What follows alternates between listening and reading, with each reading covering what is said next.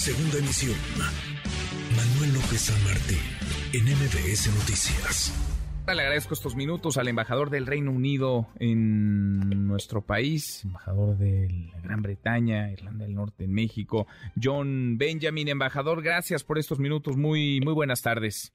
Muy buenas tardes, también saludo al auditorio, gracias por invitarme. Gracias por platicar con nosotros. Eh, la muerte muy sentida de la reina Isabel II la semana pasada, un reinado de más de 70 años que quedará pues para la historia no solamente del Reino Unido, sino del mundo embajador. ¿Qué destacar de la vida de una mujer cuyo liderazgo, cuya entereza, cuya consistencia marcan, marcan una, una época? Bueno, eh, la reina vivió una vida muy larga, además tuvo el reinado más largo en toda la historia de más de mil años de la monarquía británica. Y de hecho reinó durante, o sea, desde los albores de la era atómica, ¿no? Hasta la, eh, los albores de la época de la inteligencia artificial y la mecánica cuántica, así que un, un, un tramo muy largo en nuestra historia y uh, también fue nuestra principal diplomática uh, en el plano internacional, visitando más de 100 países en visitas de Estado, incluyendo, por supuesto, dos memorables viajes a, a México en 1975 y 1983. Y bueno, para nosotros uh, encarnó la, la, toda la nación, era un símbolo de nuestra historia, de la continuidad también. Así que uh, para nosotros ha sido una gran pérdida y por eso se declaró un periodo de luto de 10 días en total. 10 días. Ahora íbamos hasta el Reino Unido, a Londres, donde nos eh, informaban sobre los preparativos, todo lo que se está desarrollando para, para este gran eh, funeral. Irán jefes de Estado de prácticamente todo, todo el planeta. Embajador, ¿y qué viene para, para el Reino Unido ahora? ¿Qué viene para la corona? ¿Qué viene con la llegada del rey Carlos III? Sí, la corona va, va a seguir simplemente como, uh, como lo ha hecho desde hace más de mil años y sin duda el nuevo rey Carlos III es el mejor preparado, ¿no? Casi de todos los nuevos reyes en toda nuestra historia.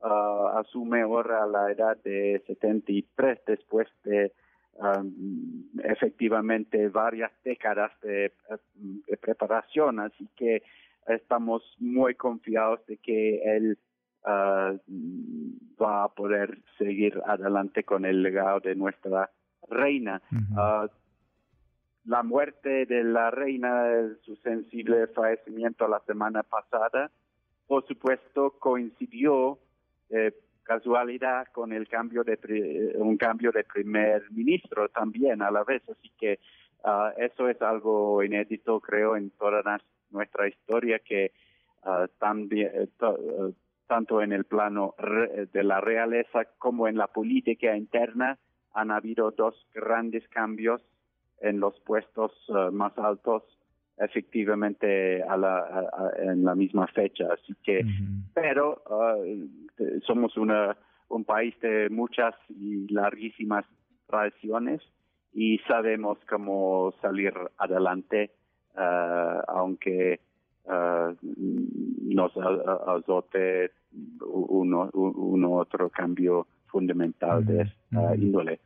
Ahora, ¿cuál, ¿cuál, es el sentir de los británicos con respecto a la, corona? Lo pregunto, embajador, porque la figura de la reina era una muy, muy querida, entrañable incluso, no solamente para las generaciones mayores, sino también para los, para los jóvenes, eh, por ese liderazgo y por esa, por ese carisma, diría incluso. Eh, el, rey Carlos III tendrá que construir, digamos, su propia personalidad y su propio acercamiento con los británicos, pero ¿cuál es la situación por la que atraviesa la corona británica hoy en el Reino Unido de, de, este siglo XXI?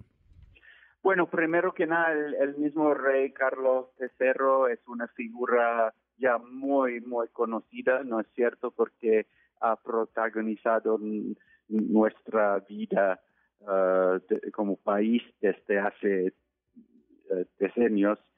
Ah, y según todas las encuestas que se están realizando justamente para hacer la misma pregunta que usted me acaba de hacer acerca de la continuidad de la monarquía, cosa de una uh, aprobación uh, muy por arriba de 80%, ¿no es cierto?, que supera con creces las tasas de aprobación de cualquier político en, en, en, eh, eh, donde sea que donde esté que en el mundo uh, así que no cabe la menor duda acerca de la continuidad de la monarquía en el Reino Unido.